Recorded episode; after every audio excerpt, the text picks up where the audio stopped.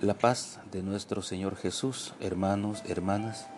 El día de hoy vamos a tener un estudio denominado Diferencia entre el torpe y el terco. Y a través de este estudio vamos a poder comprender, vamos a poder ver con la ayuda de Dios cómo es una persona que es torpe en el momento de hacer las cosas y cómo es una persona que es terca para hacer las cosas. Bien, vamos a iniciar con una oración en el nombre de nuestro Señor Jesús para que sea Él el que nos guíe, el que nos ayude, el que nos revele, que nos muestre y que nos dé las palabras adecuadas para que podamos comprender el estudio de su bendita palabra para el día de hoy. Oremos en el nombre del Señor Jesús. Padre eterno, Padre Celestial, Dios amado, Creador del cielo y la tierra y todas las cosas visibles que hay en la expansión.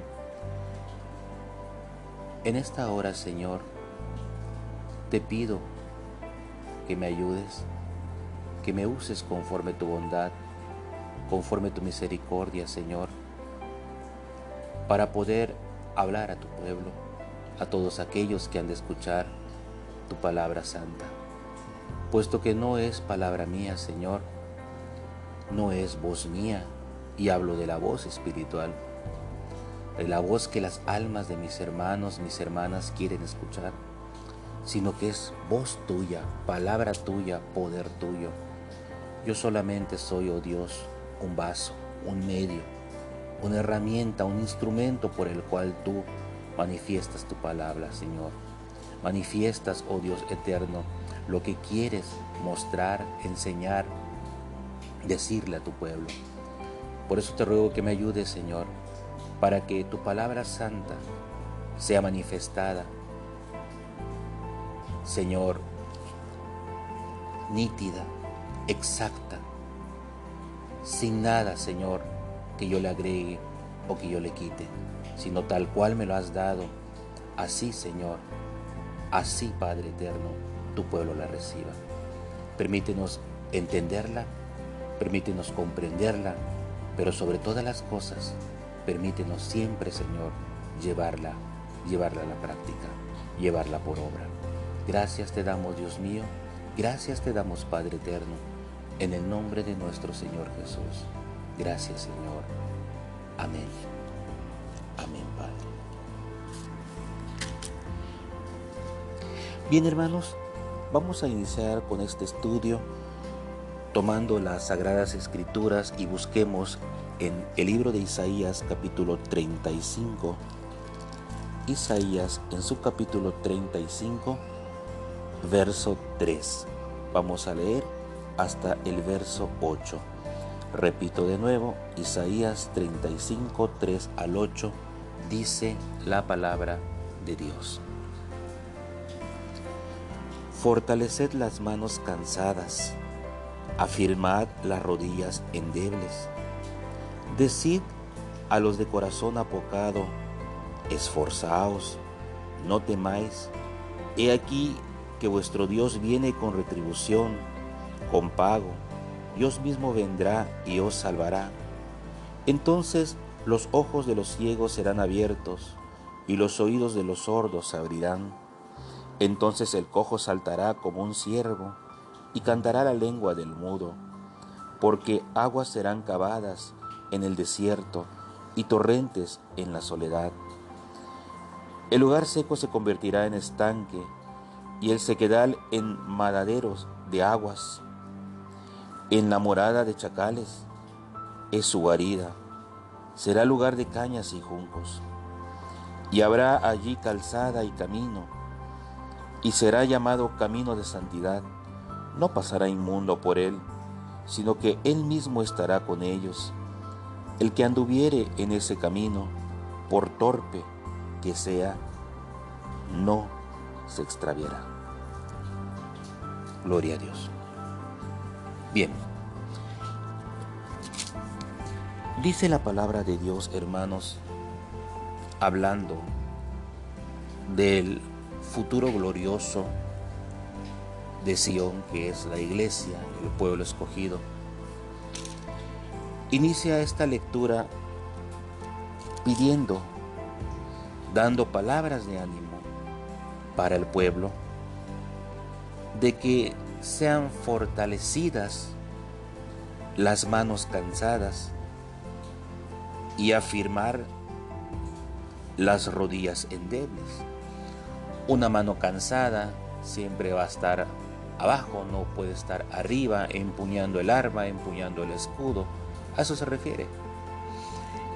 Y las rodillas endebles no permitirían el seguir caminando, el seguir avanzando, sino que uno se queda eh, detenido, parado, estancado, cuando sabemos en la palabra de Dios que no podemos detenernos. Día con día tenemos que seguir avanzando, quizá pasos muy lentos, pero seguros, sin mirar atrás, sin retroceder, sino que por el contrario, siempre hacia adelante, con las manos fortalecidas, para poder empuñar la espada, que es la palabra de Dios, para poder empuñar o agarrar el escudo, que es la fe que Dios ha puesto en nuestros corazones para seguir luchando, para seguir avanzando. Entonces lo que la palabra nos dice es, síguelo haciendo. No te debilites, no te detengas, no pares. Sigue adelante.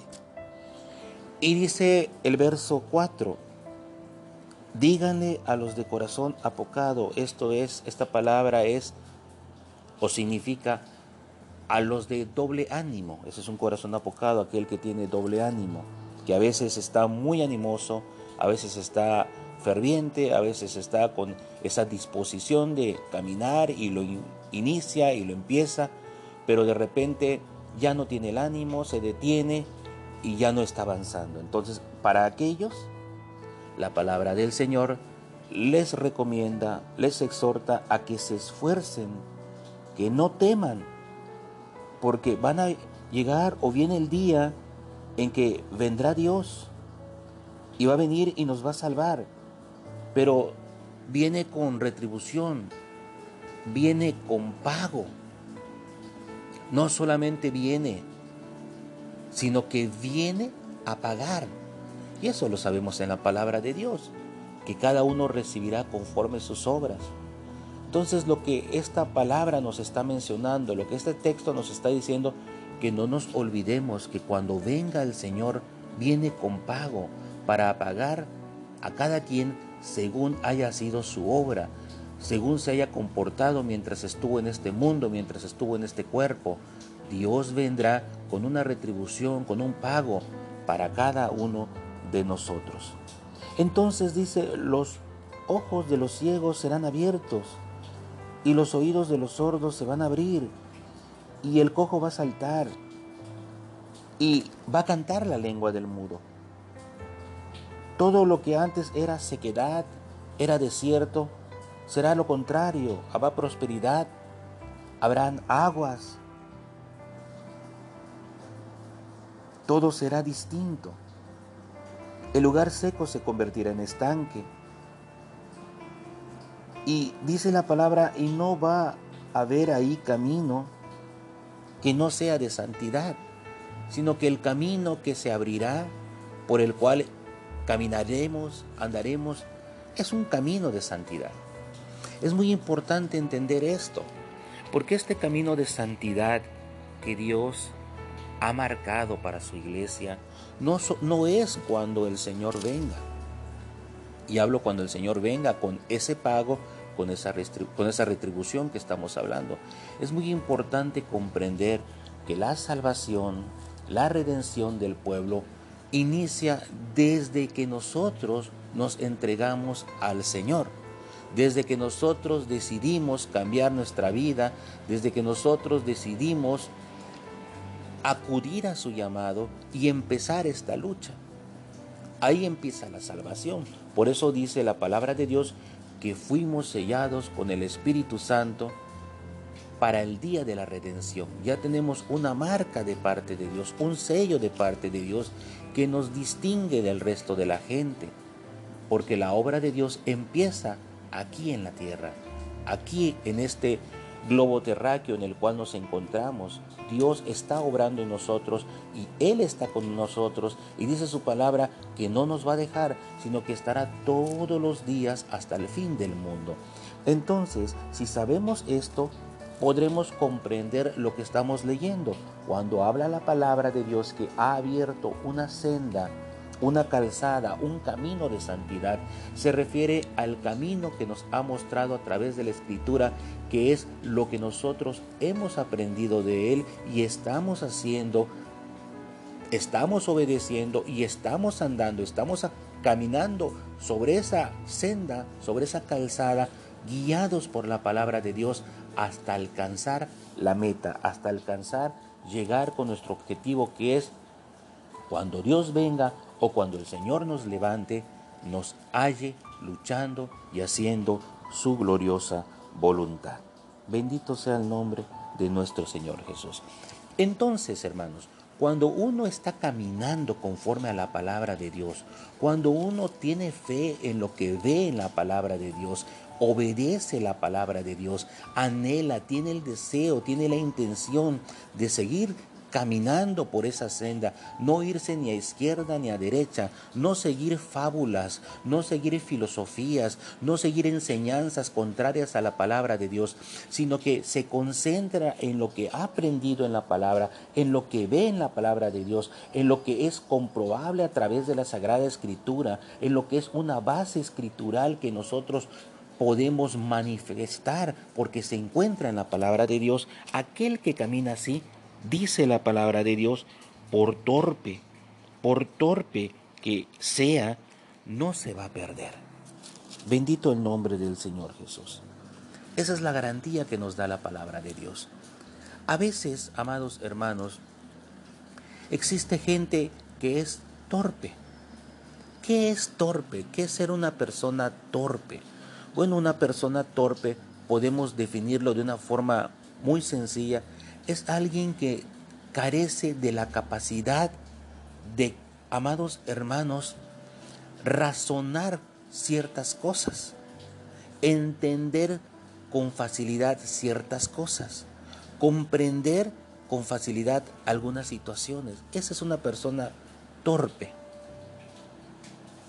No sabe hacer las cosas como deben ser porque carece de ese conocimiento.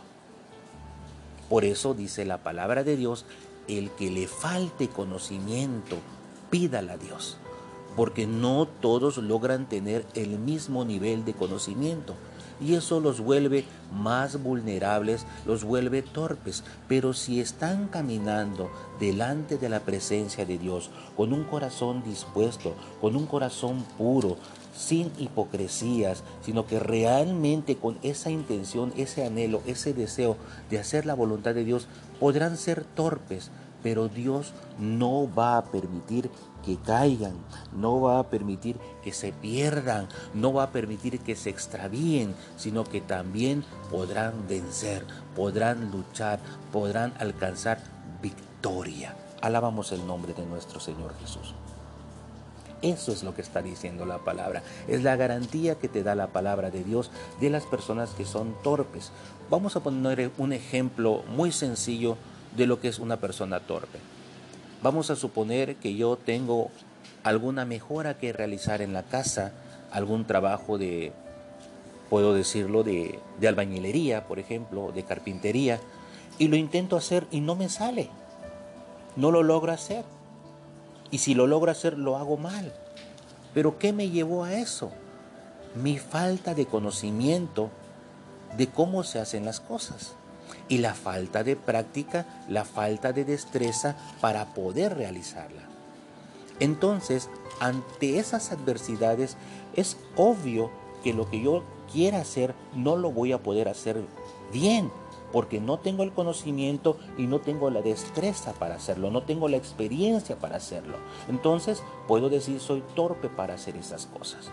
Quizás soy, eh, no lo soy para hacer otras cosas, quizás no lo soy para, para otros tipos de trabajo que me han formado, que he estudiado, que he aprendido, que practico y que puedo hacer sin ningún problema. Pero específicamente ese tipo de trabajos, obviamente, al no tener el conocimiento ni la experiencia, pues no, no lo puedo hacer. Y esto me lleva a ser torpe para hacer ese tipo de trabajos. Bueno, así es en la palabra de Dios. Hay hermanos, hay hermanas que a veces son torpes, no logran comprender las cosas y al no comprenderlas, pues no obedecen ciertas situaciones. Pero ¿qué sucede con esos hermanos? Cuando a esos hermanos se les aconseja, se les habla, se les explica, entonces ellos ya lo que logran hacer es obedecer, porque ya lo entendieron, porque quizá lo leían, pero no lo entendían, pero de parte de Dios hubo alguien que les pudo explicar, le pudo decir y logra entenderlo, o por lo menos quizá no lo entiende abiertamente, pero como en su corazón hay fe en la palabra de Dios, lo empieza a hacer. Y quizá a través del tiempo lo va a ir comprendiendo, poco a poco lo va a ir sazonando en su corazón al grado de decir, yo hago esto porque la palabra me dice que lo tengo que hacer, porque la palabra está escrito que debo hacerlo.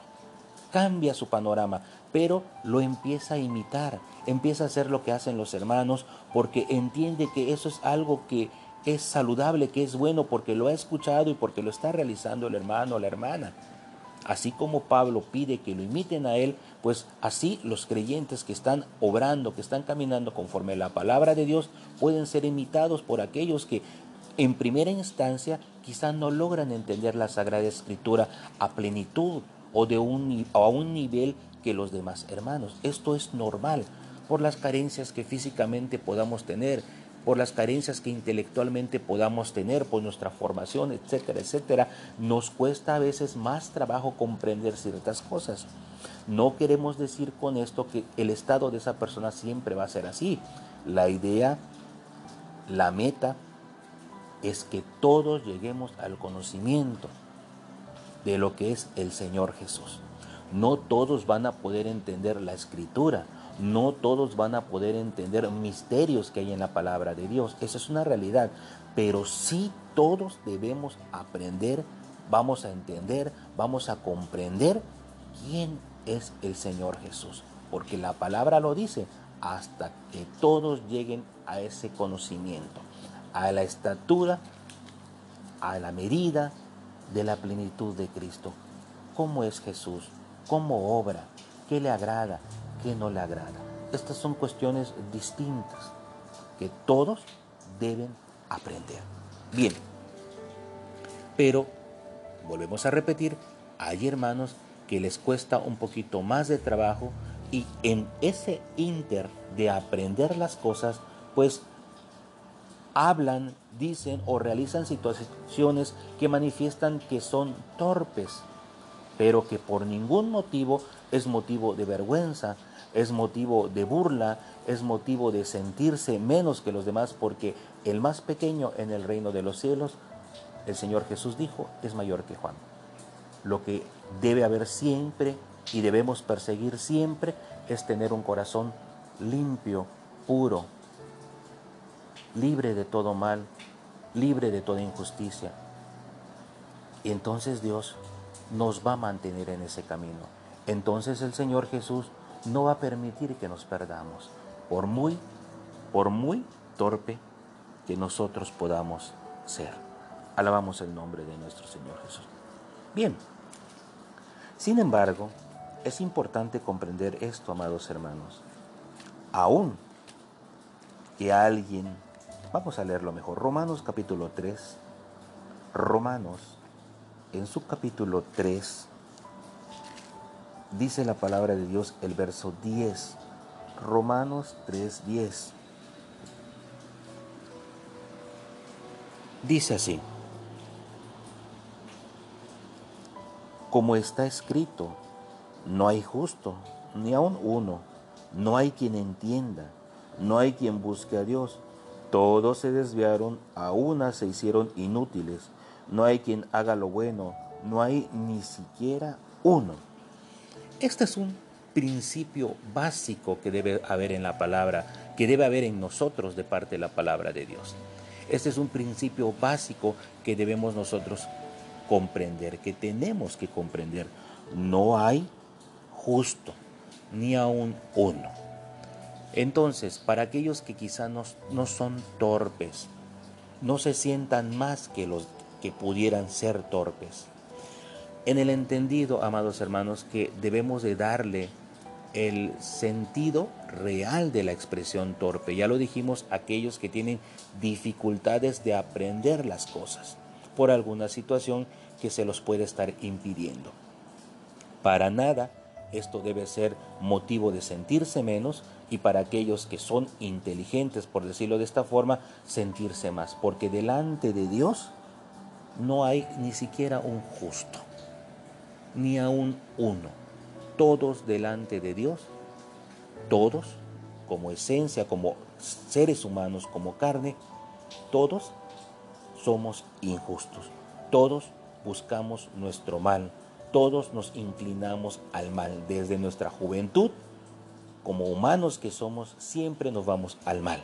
Entonces, no tiene que haber, somos enfáticos en ese sentido, por eso lo reiteramos, no tiene que haber algún motivo ni discriminatorio de hermanos que se consideran o que piensan que saben mucho y tampoco sentirse intimidados o menos los hermanos que quizá no saben mucho. Es una tristeza que alguien se sienta menos que los demás. Es una tristeza que alguien se sienta más que los demás. Todos, delante de Dios, somos iguales. Alabamos el nombre de nuestro Señor Jesús. Entonces, entendamos esta parte. Como seres humanos, no hay justo no hay quien entienda, no hay quien busque a Dios. Si algo logramos, si algo estamos haciendo, no es porque el hermano Eric es perfecto. Si una hermana no está haciendo algo o un hermano no está haciendo algo, no es porque es imperfecto. No se trata de eso, sino que es por la gracia y misericordia de Dios. Así de sencillo. Si alguien está haciendo algo de provecho, si alguien ha aprendido algo, es gracias a Dios. Nunca pongan su mirada en el hombre ni para exaltarlo ni para menospreciarlo. Todo es obra de Dios.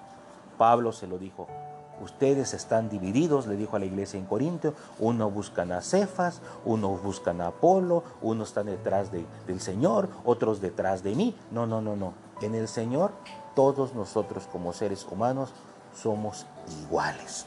Bien, por eso Pablo pudo decir en un autoanálisis que él se hacía en su condición como hombre, pudo decir o manifestar las siguientes palabras.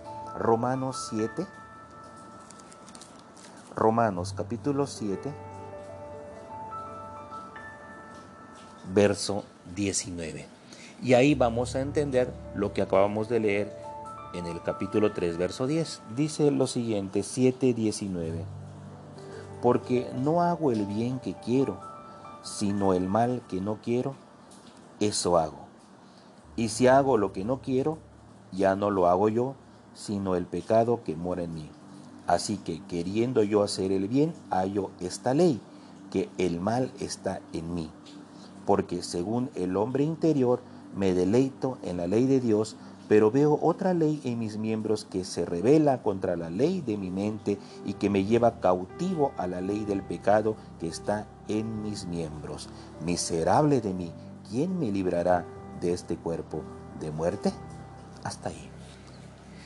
Eso es, estamos viendo, acabamos de leer y ahora podemos entender de una forma más abierta, más entendible, contextos, contextos más, eh, podemos decirlo así, más claros para expresarse que todos delante de Dios somos iguales, como seres humanos. Si algo hay en nosotros, no es porque seamos mejores, no es porque seamos perfectos, es porque así Dios lo quiere. Pablo, siendo Pablo el evangelizador de los gentiles, el cual nosotros podemos decir tenía un conocimiento grande de parte de Dios, él mismo decía, yo, yo lo que quiero hacer no lo hago, no puedo hacerlo. Y lo que no quiero hacer, eso hago. Porque él entendía que el pecado está en su cuerpo. La terquedad está en su cuerpo. Entonces, ¿cómo se va mitigando esa terquedad? Pues a través del conocimiento de la palabra. Pero ¿por qué algunos logran entenderlo y dejar de hacer lo que no es correcto y a algunos les cuesta más trabajo porque no logran entender la palabra de Dios con facilidad. Eso es lo que estamos viendo con la ayuda de Dios. Por eso decíamos, hay hermanos que son torpes. No logran entender con facilidad la palabra y como no la entienden, pues a veces no hacen las cosas. Pero si tienen fe, confianza en Dios y empiezan a obedecer la palabra, pues entonces están en esa calzada, están en ese camino, están en esa senda de santidad que no les va a permitir que se pierdan, que se extravíen, sino que se mantengan firmes en el camino de Dios, en la obediencia a la palabra de Dios, aunque haya en ellos torpeza por la dificultad que pudieran tener para comprender la palabra de Dios, para comprender ciertos consejos, para comprender ciertas enseñanzas. Es normal escuchar en hermanos que están luchando, que se están manteniendo, que llevan un buen testimonio, pero que te dicen, hermanos, que yo a veces no entiendo esto. Entonces a estos hermanos hay que decirles, hermano, no te preocupes. Si es la voluntad de Dios, vas a entender algunas enseñanzas, algunos misterios. Si no es así, no te preocupes, lo que tú tienes que entender es conocer quién es el Señor, conocer a tu Salvador y servirle. Eso es lo que tú necesitas saber. Que sea Dios el que mueva, toque, llene tu corazón de obediencia, de santidad, para caminar conforme a su voluntad. Alabamos el nombre de nuestro Señor Jesús. En el capítulo 8 de Romanos, vamos a seguir leyendo, capítulo 8,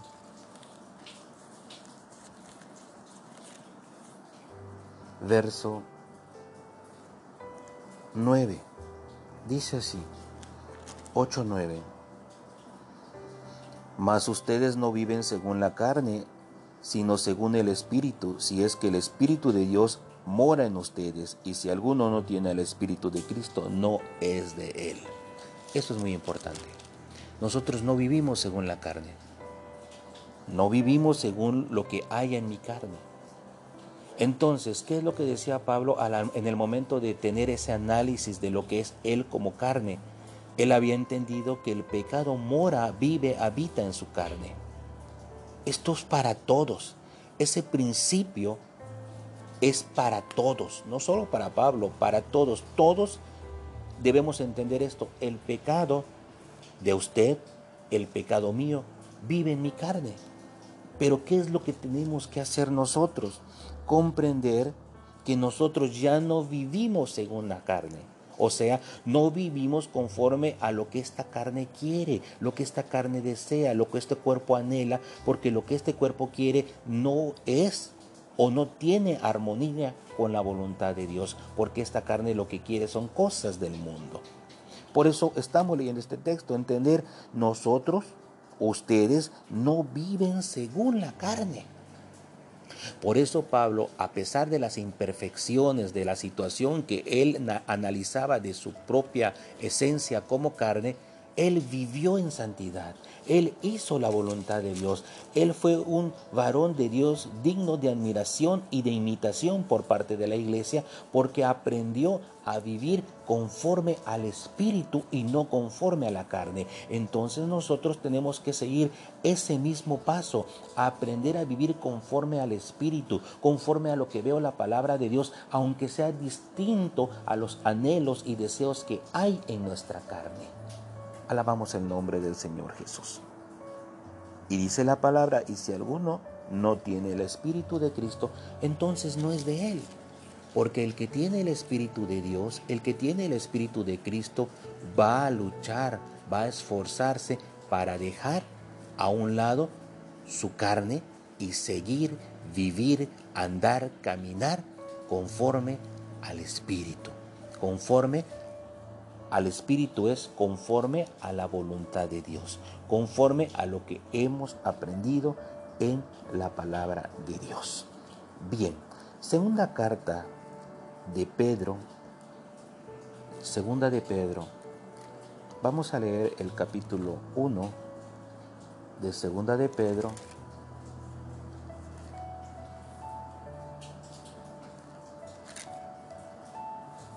verso 3. Segunda de Pedro 1, 3. Leamos. Como todas las cosas que pertenecen a la vida y a la piedad nos han sido dadas por su divino poder, mediante el conocimiento de aquel que nos llamó por su gloria y excelencia, por medio de las cuales nos ha dado preciosas y grandísimas promesas para que por ellas llegaseis a ser participantes de la naturaleza divina, habiendo oído de la corrupción que hay en el mundo a causa de la concupiscencia. Vosotros también poniendo toda diligencia por esto mismo, añadir a vuestra fe virtud, a la virtud conocimiento,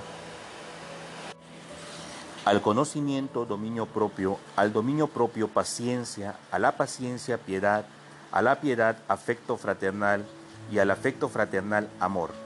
Porque si estas cosas están en vosotros y abundan, no os dejarán estar ociosos ni sin fruto en cuanto al conocimiento de nuestro Señor Jesús Cristo. Pero el que no tiene estas cosas tiene la vista muy corta, es ciego, habiendo olvidado la purificación de sus antiguos pecados. Por lo cual, hermanos, tanto más procurad hacer firme vuestra vocación y elección, porque haciendo estas cosas no caeréis jamás. Gloria a Dios. Amén. Podemos ver entonces, amados hermanos, en la palabra de Dios, que todos aquellos que son participantes de la naturaleza divina, de el Señor, de Dios mismo, que viven en el Espíritu, eso también podríamos entender como participantes de la naturaleza divina, que vivimos conforme al Espíritu, todos aquellos, amados hermanos, van con toda diligencia, con toda diligencia, van a añadir día con día a su virtud conocimiento. Van a ir añadiendo a esa virtud que tienen de parte de Dios de realmente seguir las cosas de Dios, anhelar las cosas de Dios, les va a dar el conocimiento. Esto es muy importante entenderlo. Tarde o temprano, porque a no todos se les da el conocimiento en, el, en la misma hora, en el mismo momento o tardan lo mismo, sino que tarde o temprano todos aquellos que estén añadiendo, añadiendo perdón, a su virtud conocimiento, bueno, ese conocimiento les va a ayudar a tener un dominio propio y ese dominio propio les va a llevar a la paciencia, piedad, afecto fraternal y amor. Pero todo esto es inicia, amados hermanos, con manifestar que somos de Dios a través del conocimiento, a través de buscar de Dios. Por eso le decíamos al inicio, el que realmente quiera hacer la voluntad de Dios y considere que es una persona que no logra entender las cosas de Dios con facilidad, se considera torpe en ese sentido, bueno, pídale a Dios conocimiento, el cual abundantemente y sin reproche lo va a dar. Es muy importante, pero estos son personas o hermanos o hermanas virtuosas que de corazón sincero están luchando, que su intención realmente es servir a Dios. Mire usted, vamos a regresar a Romanos capítulo 8 para leer el verso 26 y el verso 27. Romanos 8, 26 y 27. Dice la palabra de Dios. Romanos 8, 26. Y de igual manera el Espíritu nos ayuda en nuestra debilidad, pues ¿qué hemos de pedir como conviene? No lo sabemos, pero el Espíritu mismo intercede por nosotros con gemidos indecibles. Mas el que escudriña los corazones sabe cuál es la intención del Espíritu, porque conforme a la voluntad de Dios intercede por nosotros. Este texto es muy hermoso para poder entenderlo, amados hermanos. El Espíritu es el que nos ayuda en nuestra debilidad. Ser torpe es una debilidad, pero si estamos en el camino de santidad, si caminamos conforme al Espíritu, el Espíritu mismo nos va a ayudar en esa debilidad para que sepamos cómo pedir, para sepamos qué hacer. Porque el Espíritu escudriña los corazones y sabe cuál es la intención que hay en cada uno de nosotros. Lo conoce. Ahí está la diferencia, amados hermanos, que debemos entender. Hay hermanos que puedan ser torpes, eso es verdad, pero en su corazón hay virtud. Son hermanos que quieren luchar, que anhelan servir a Dios. Quizá tienen errores porque su misma torpeza los lleva a no entender algunas cosas, pero están luchando por hacer la voluntad. No hay terquedad en su corazón y eso, eso solo lo sabe el Espíritu. Nosotros no lo sabemos, por eso no es correcto juzgar a ningún hermano de ninguna forma, ni decirle tú eres perfecto, ni decirle tú no eres. Eso solo le corresponde a Dios. Lo que nosotros nos corresponde es mirar por nosotros mismos. Y sí, por supuesto está apoyar a los demás, aconsejarles, decirles qué es lo que no deben de hacer, por qué no lo deben de hacer si les agrada o no les agrada que se les diga las cosas que deben seguir, bueno, eso ya no es situación nuestra. Pero nosotros debemos ver primeramente por nosotros y después por los demás. Es así como lo pide el Señor, que nos debemos sobrellevar los unos a los otros. Y si alguien vemos que está yendo al fuego, pues rescatarlo del fuego. Ya que alguien quiera aceptarlo o no aceptar el consejo va a depender de lo que hay en su corazón, de lo que hay en su espíritu, de que si son personas, hermanos o hermanas virtuosos o no lo son. Pero eso es otra enseñanza. Lo importante entender aquí, amados hermanos, es cuando alguien tiene virtud en su corazón, tiene esa intención de parte de Dios de hacer su voluntad, por más torpe que sea, Dios no va a permitir que se extravíe. Dios no va a permitir que se pierda. Lo va a mantener firme porque esa es la promesa de nuestro Señor. Alabamos el nombre de nuestro Señor Jesús. Bien. Vamos a ver ahora cómo es una persona terca, ya no torpe, terca. ¿Cómo podemos diferenciar si nosotros quizás somos torpes o tal vez somos tercos. Jueces capítulo 14. Jueces en su capítulo 14.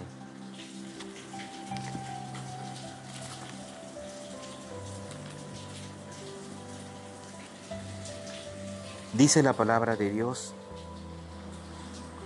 verso 1. Jueces 14.1.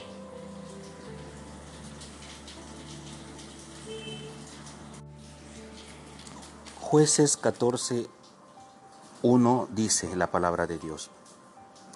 Descendió Sazón a Timnat y vio en Timnat a una mujer de las hijas de los filisteos, y subió y lo declaró a su padre y a su madre, diciendo, Yo he visto en Timnat a una mujer de las hijas de los filisteos, os ruego que me las toméis por mujer. Y su padre y su madre le dijeron, No hay mujer entre las hijas de tus hermanos, ni en todo vuestro pueblo, para que vayas a tomar a una mujer de los filisteos incircuncisos. Y Sansón respondió a su padre, Tomame a esta por mujer, porque ella me agrada. Bien, no vamos a leer mucho acerca de la historia de Sansón porque creo que de una forma u otra conocemos los orígenes, la vida y el final de Sansón. Y esto lo podemos resumir a un hombre en el cual reposó el Espíritu de Dios para redimir al pueblo de Israel, para salvar al pueblo de Israel de en mano de los filisteos. Sin embargo, Sansón, amados hermanos, fue una persona necia, terca, que quería hacer las cosas según él consideraba es lo correcto, según él le agradaba, según él quería, y no se sujetó al consejo de sus padres. Y él, viendo a una mujer filistea, le gustó y dijo, yo quiero que esta sea mi mujer. Pero sus padres le aconsejaron, conforme a la ley de Dios, que no buscara una mujer extranjera, habiendo mujeres eh, de su misma raza, la raza judía, de su mismo pueblo. Pero él dijo, no, es que ella me agrada. Entonces vemos a una persona que hace a un lado el consejo, hace a un lado lo que Dios ha puesto, hace a un lado la palabra de Dios para seguir lo que le agrada. Y así se condujo Sansón durante mucho tiempo. Sin embargo, Dios siguió obrando en él para redimir al pueblo. Y él, después de esta mujer, se fue y buscó a otra y a otra. Y todos sabemos que terminó Sansón traicionado precisamente por una mujer filistea. Se enamoró de ella, la amó, eso hizo que perdiera completamente toda estabilidad y, e impulsado por sus emociones, por su amor, le declaró su debilidad a aquella mujer, lo que ocasionó ser cautivo, preso, esclavizado y sujeto a burla por parte de los filisteos. Pero vamos a leer el verso, el capítulo 16 de mismo jueces, solo para cerrar esta historia de Sansón que es muy conocida por todos o la gran mayoría.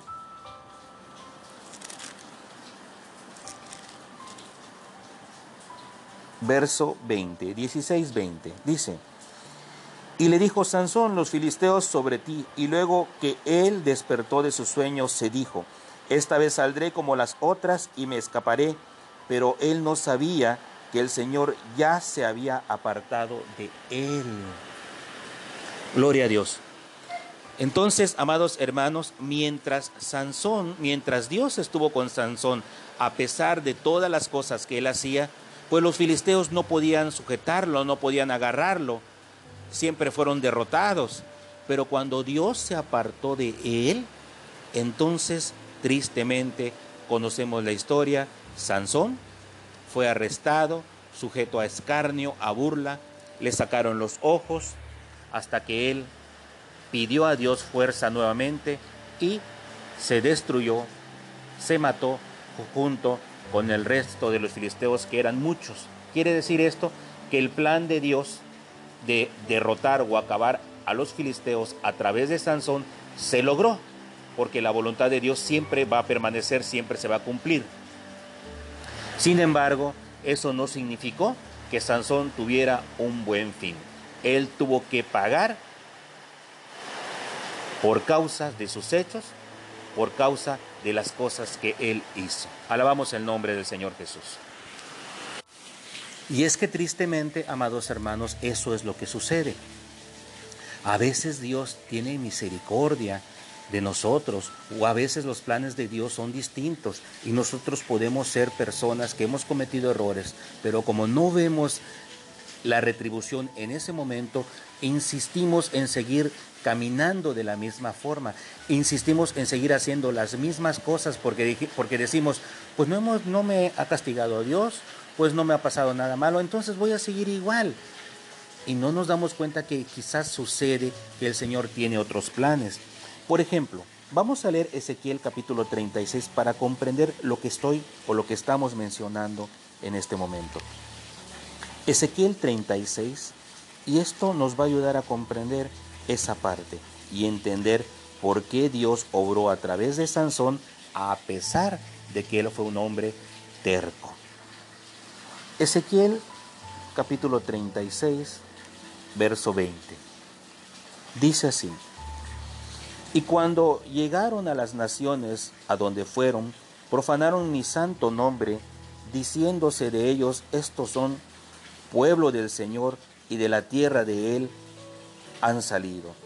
Pero he tenido dolor al ver a mi santo nombre profanado por causa, por, casa, por la casa de Israel entre las naciones a donde fueron.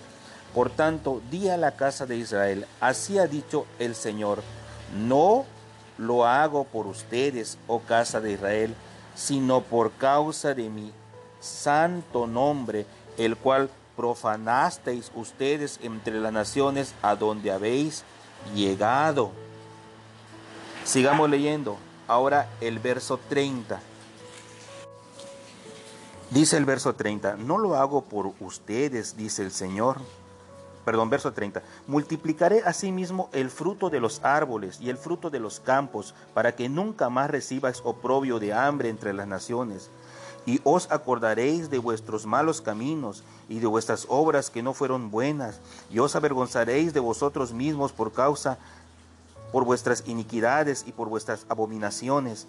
No lo hago por ustedes, dice el Señor, Sabedlo bien, avergonzaos y cubríos de confesión, de confusión por vuestras iniquidades, casa de Israel.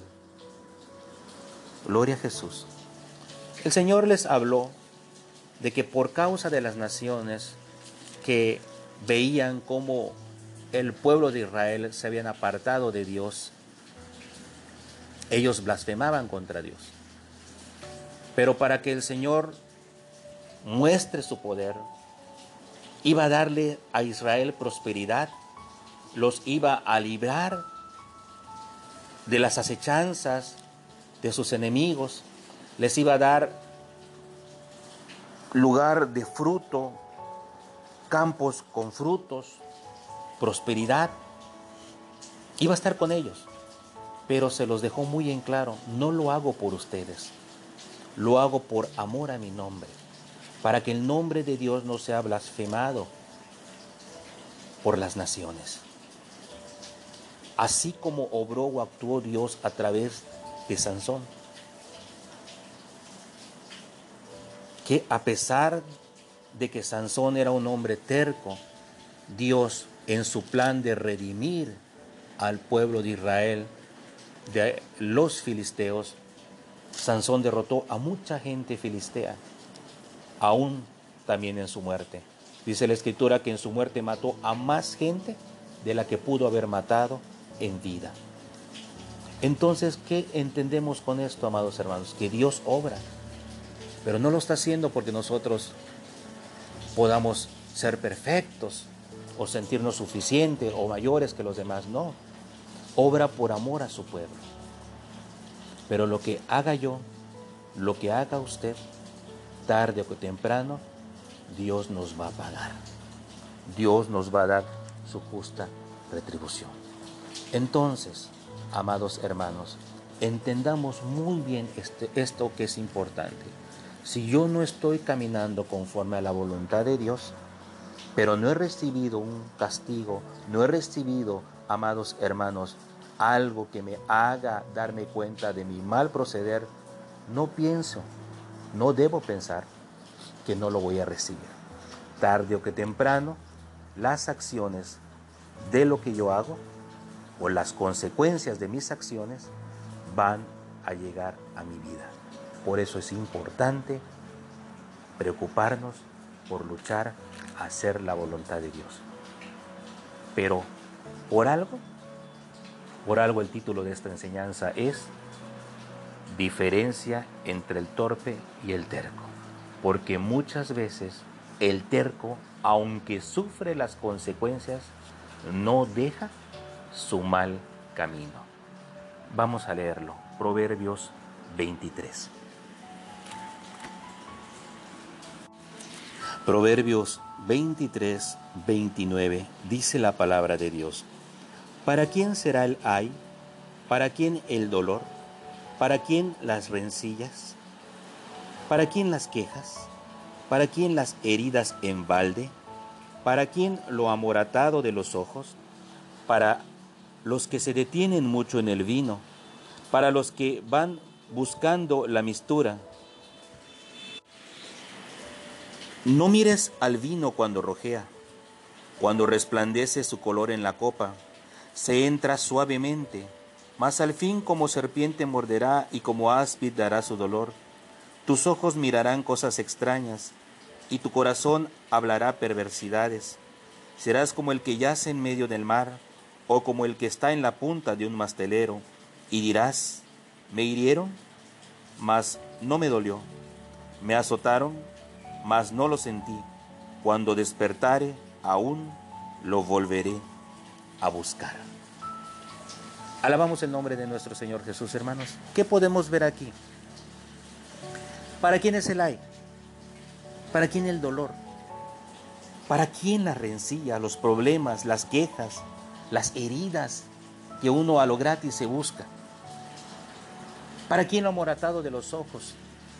Dice la palabra para los que se detienen mucho en el vino, para aquellos que se dejan cautivar, cómo resplandece el color en la copa, cómo es el vino, el color, cómo rojea y cómo al tomarlo entra de una forma suave y delicada que da gusto al paladar, pero que al final de cuentas, como una serpiente, empieza a morder en nuestro interior, en nuestro organismo, a dar dolor, empieza a causar el efecto, mirar cosas extrañas, hablar cosas perversas, al grado de que somos heridos, lastimados, pero sucede que aún que suframos la consecuencia, dice el proverbista, aún cuando yo despierte, lo voy a volver a hacer, lo voy a volver a buscar. Esa es la terquedad en el ser humano. A veces nos dejamos guiar por cosas que queremos, que nos llaman la atención, que anhelamos, y ahí estamos. Y aunque sabemos que nos hacen daño, aunque sabemos que su mal es que nos lastimen, el hombre quiere estar allá, como los tuvo Sansón. Quiere permanecer ahí. ¿Por qué? Porque entra suavemente, porque lo disfruta, porque es algo bueno a sus ojos, a su vista, aunque después le haga daño. Y luego sufre, luego vienen las consecuencias de sus actos, pero aún así no le importa, porque es terco, y lo va a volver a buscar. Y entra en ese círculo vicioso de estar haciendo las cosas que no son buenas, que no le van a traer ningún beneficio y que aparentemente no le esté sucediendo nada. Y por eso las sigue. Y aunque le suceda, las va a seguir porque es terco. Pero ¿qué sucede al final?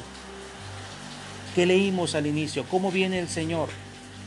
Viene con pago, viene con retribución entonces, por más que uno estuvo yendo al templo, a la iglesia, congregándose, diciendo que es hermano, si no dejó el mal camino, si siempre fue terco en su vida, no espere recibir de Dios bendición, beneficio, vida eterna, una eternidad con Él, porque no la va a obtener. Alabamos el nombre de nuestro Señor Jesús. Filipenses capítulo 1. Filipenses en su capítulo 1, vamos a leer en el nombre del Señor Jesús. Filipenses 1.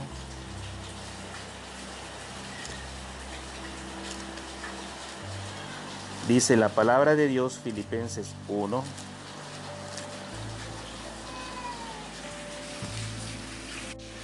verso 15. Y vamos a ver un ejemplo similar a lo que sucedió con Sansón, a lo que vimos que el Señor habló en Ezequiel, en Ezequiel y que también sucede hoy en día. Sucedió en los tiempos de Pablo, de Pablo y sucede también hoy en día. Filipenses 1:15. Algunos a la verdad predican a Cristo por envidia y contienda, pero otros de buena voluntad. Los unos anuncian a Cristo por contención, no sinceramente, pensando añadir aflicción a mis prisiones, pero los otros por amor, sabiendo que estoy puesto para la defensa del Evangelio. ¿Qué pues? Que no obstante, de todas maneras, o por pretexto o por verdad, Cristo es anunciado y en esto me gozo y me gozaré aún. Gloria a Dios. Entonces, amados hermanos, ¿qué podemos ver en esta porción? Bueno, que Pablo reconoce que hay hermanos que pueden estar trabajando en la obra de Dios, predicando la palabra de Dios, pero en su corazón no hay un corazón honesto, un corazón de amor, que realmente está preocupado porque el pueblo de Dios eh, tome el alimento espiritual, coma la palabra de Dios, eh, se conviertan al Señor, busquen hacer la voluntad de Dios. Sino que hay hermanos que predican al Señor por envidia o para contender, para pelear con los demás. Hay hermanos que dicen las cosas para estar peleando con los demás, para decirle yo tengo la razón y tú no la tienes, etc. Utilizan textos, expresiones escriturales para agredir al hermano, para agredir a la hermana. Eso no es correcto. Dice la palabra de Dios que unos anuncian por contención, no sinceramente, pensando añadir aflicción a mis prisiones. Es lo que menciona Pablo. Pero hay quienes realmente lo hacen por amor. Hay quienes realmente tienen la, vocación de predicar, de hablar del Señor, porque el Espíritu de Dios los mueve a hablar del Señor. Pero aún así Pablo decía, Pablo dijo, no obstante, de todas formas, sea por pretexto o por verdad, Cristo es anunciado. Sea que alguien lo quiera hacer por contienda, por envidia, para molestar a los demás, o lo hagan de corazón sincero, Pablo dice de todas maneras, la palabra de Dios, Cristo está anunciado. Y dice, y en esto me gozo, y me gozaré aún. Alabamos el nombre del Señor Jesús. Esto tiene una relación muy estrecha con la vida de Sansón. De todas formas, la voluntad de Dios, que es que se predique la palabra, se está cumpliendo. Alabamos el nombre del Señor Jesús. Entonces, amados hermanos, pueden existir predicadores que hablen de Dios y que mucha gente se convierta a través de él porque pues la palabra que está hablando es palabra pura, palabra verdadera, pero su corazón no es perfecto. Su corazón pues hay otras cosas, está errado, está desviado de la realmente de la sinceridad que debe existir en los predicadores para hablar del Señor y lo hace por contienda, por pensar que Él es mejor, etcétera, etcétera. Bueno, no significa que si alguien se convierte o que si hay bendición para la iglesia a través de la palabra, Él vaya a tener asegurado su galardón. Eso no significa. Pablo lo entendió muy bien. Por eso él dijo, no vaya a ser que después de haber sido heraldo para muchos, o sea, novedad, noticia, medio por el cual Dios manifestó su palabra, manifestó su verdad a la iglesia, dice Pablo, yo mismo venga a ser reprobado. O sea, de nada me sirve que a través de mí muchos creyeron, se convirtieron, se entregaron al Señor, ya están incluso en el Señor, pero yo mismo que prediqué, vaya a ser reprobado una expresión que nos lleva a entender que ni los predicadores estamos exentos de todo esto, de ser tercos. Puede haber torpes, pero si esos torpes están en el camino de justicia, sus intenciones son hacer la voluntad de Dios porque viven conforme al Espíritu de Dios, Dios no va a permitir que se pierdan. Pero si hay hermanos que pueden decir yo no soy torpe, yo sé mucho, pero en su corazón no hay sinceridad, pues aún como Sansón, también van a sufrir el castigo, porque serán quitados sus ojos para que no vean y se extravíen. Alabamos el nombre de nuestro Señor Jesús. Segunda Tesalonicenses capítulo 2. Segunda a Tesalonicenses capítulo 2 verso 13, dice la palabra de Dios. Segunda Tesalonicenses 2:13. Pero nosotros debemos dar siempre gracias a Dios respecto a vosotros, hermanos amados por el Señor, de que Dios os haya escogido desde el principio para salvación mediante la santificación por el Espíritu y la fe en la verdad a lo cual os llamo mediante nuestro Evangelio, para alcanzar la gloria de nuestro Señor Jesús Cristo. Así que, hermanos, estad firmes y retened la doctrina que habéis aprendido, sea por palabra o por carta vuestra. Y el mismo Señor Jesús Cristo, Dios y nuestro Padre, el cual nos amó y nos dio consolación eterna y buena esperanza por gracia, conforte nuestros corazones y nos confirme en toda buena palabra y obra. Gloria a Dios, amados hermanos.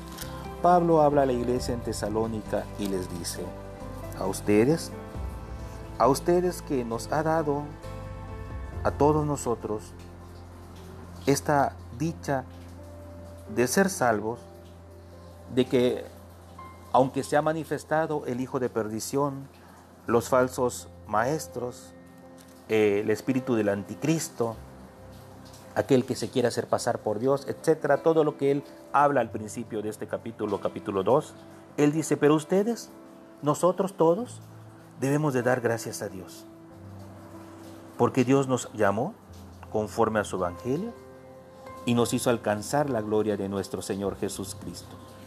Dios que nos ha llamado, Dios que nos ha hablado, Dios que nos ha mostrado su palabra santa, a ustedes hermanos, a mí, a todos en general, nos pide la palabra de Dios. Retengamos la doctrina, estemos firmes en la palabra, lo que hemos aprendido, lo que hemos visto en la palabra de Dios, retengámosla en nuestras vidas. Si Dios te ha dado dos talentos, retén esos dos talentos. Si Dios te ha dado cinco talentos, retén esos cinco talentos. Lo que Dios te ha dado para que tú aprendas, para que tú entiendas en la palabra de Dios, reténlo en tu vida. Y el mismo Señor Jesús Cristo y Dios vuestro Padre, dice, el cual nos ha amado y nos ha dado consolación eterna y buena esperanza, va a confortar nuestros corazones y nos va a confirmar a toda buena obra y toda buena palabra. No se trata de ser muy inteligentes o de ser torpes. Se trata de tener un corazón limpio, puro, sincero, dispuesto a servir a Dios y a obedecerle, a hacer lo que está en su bendita palabra, aunque eso nos pese, nos cueste, nos traiga pérdidas humanas, pero que espiritualmente estamos luchando por hacer la voluntad de Dios y hemos de obtener el galardón. Hebreos capítulo 2. Hebreos en su capítulo 2 dice la palabra de Dios, verso 8, 18, 2, 18. Pues en cuanto él mismo padeció siendo tentado, es poderoso para socorrernos a los que son, para socorrer a los que son tentados. Así es. Él es poderoso para darnos el auxilio, para mantenernos aquellos que somos tentados todos los días. Entonces, amados hermanos, por más torpe que seamos, Dios nos va a ayudar a no perdernos. Pero si en lugar de ser torpes somos tercos, entonces sufriremos, obtendremos el pago por nuestra terquedad, que no es para nada un pago halagador, sino que es un, una perdición eterna, una oscuridad eterna. Estar ajenos a entrar a la gloria y eternidad en Cristo Jesús, en esa felicidad y consuelo eterno. Eso es lo que vemos en la palabra de Dios. Por eso, amados hermanos, luchemos, esforcémonos para ser para ser sinceros a la voluntad de Dios, para hacer la voluntad del Señor en todo momento, agradarles, serle fiel, seguir adelante. Podemos ser torpes, pero nunca Nunca seamos tercos. Dios les bendiga, Dios les guarde.